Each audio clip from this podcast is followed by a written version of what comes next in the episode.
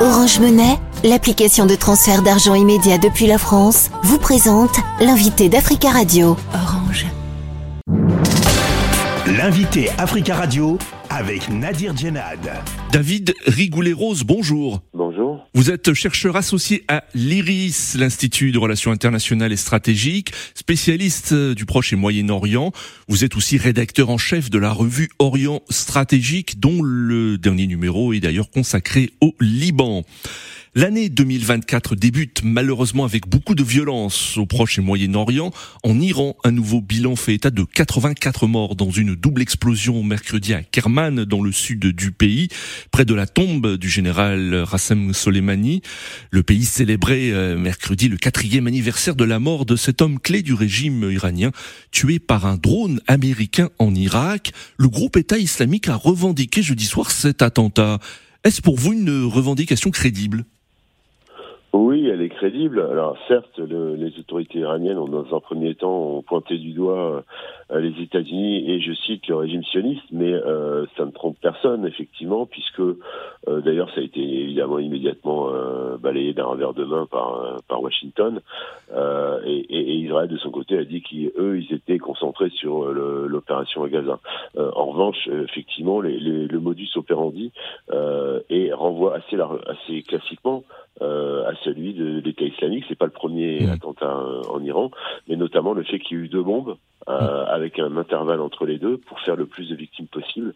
Donc il y, a, y a effectivement vraisemblablement la main de l'État islamique et ça a été revendiqué en tout cas comme tel. Mmh. Alors pourquoi l'État islamique s'en prend à l'Iran, selon vous?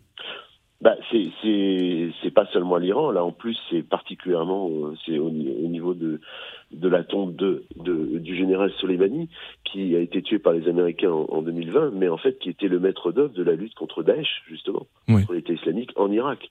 Donc c'est pas un hasard euh, c'est effectivement un ciblage très très particulier il incarnait justement euh, tout ce que euh, l'État islamique euh, euh, rejette conspue et, et, et l'Iran est visé parce que c'est le, pays des chiites et que les chiites sont considérés par l'État islamique comme, comme des apostats. Hmm.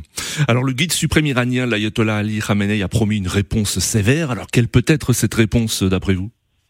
Bah, La réponse, ça va être de traquer les, les auteurs, les planificateurs de l'attentat, euh, et ça soulève effectivement beaucoup de questions. C'est un affront pour le régime en hmm. termes sécuritaires, euh, parce que c'est le pire attentat depuis la révolution islamique de 1979, même s'il y a eu d'autres attentats, je, l'évoquais précédemment, euh, y compris de l'État islamique, mais là, en l'occurrence, avec 84 tués et plus de 200 blessés, euh, c'est euh, effectivement un carnage, et, et, ça soulève la question bah, de la sécurité interne de hmm. l'Iran. et, et c'est préoccupant, évidemment, pour les autorités. Hmm. Alors, au Liban, le chef du Hezbollah, Hassan Nasrallah, a mis en garde Israël contre le déclenchement d'une guerre au Liban.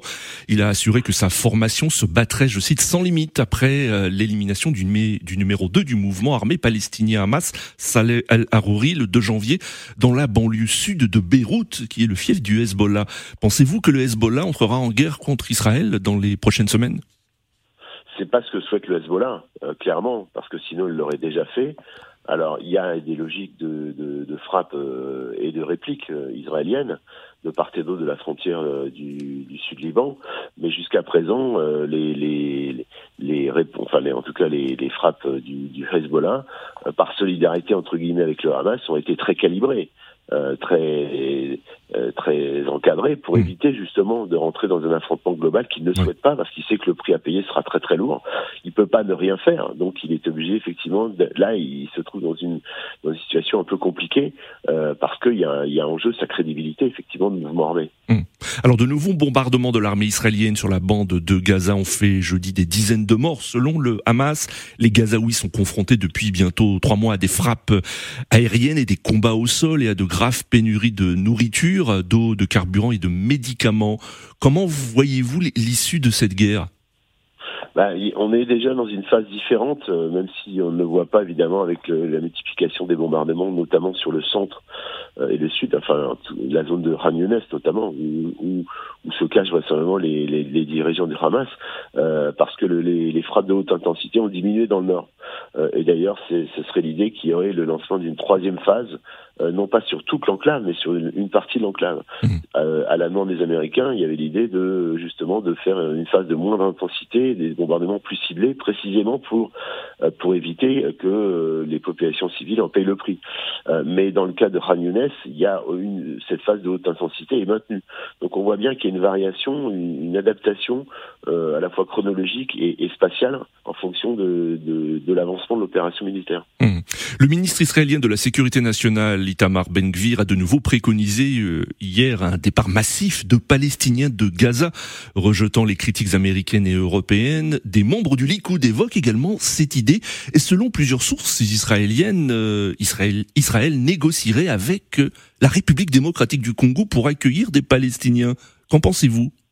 Oui, enfin, ça, ça, ça relève effectivement d'un scénario euh, surréaliste qui, qui n'est pas tout à fait euh, hors de propos pour les personnes que vous mentionnez, notamment Itamar ben et euh, Bezalal Smotrich, qui sont effectivement les membres ministres de, respectivement de l'économie et, et, de la sécurité du gouvernement Netanyahou. Et ça pose un problème majeur. C'est mm. effectivement euh, la question du jour d'après et, et, de ce que souhaite le, le, gouvernement israélien.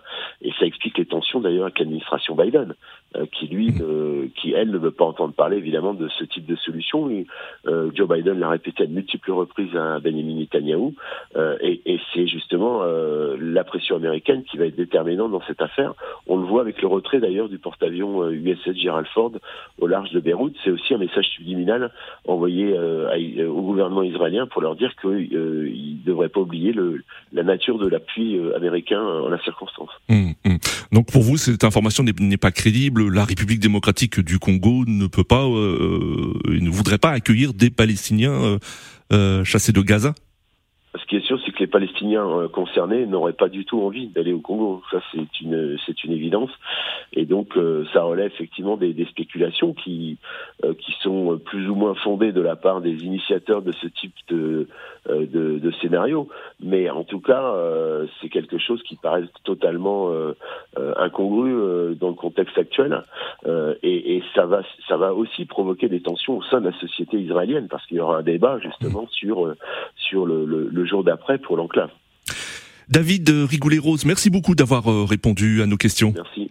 Je rappelle que vous êtes chercheur associé à l'IRIS, spécialiste du Moyen-Orient, rédacteur en chef de la revue Orient et Stratégique, qui le dernier numéro est consacré euh, au Liban euh, avec le titre Poly, crise et menaces existentielles.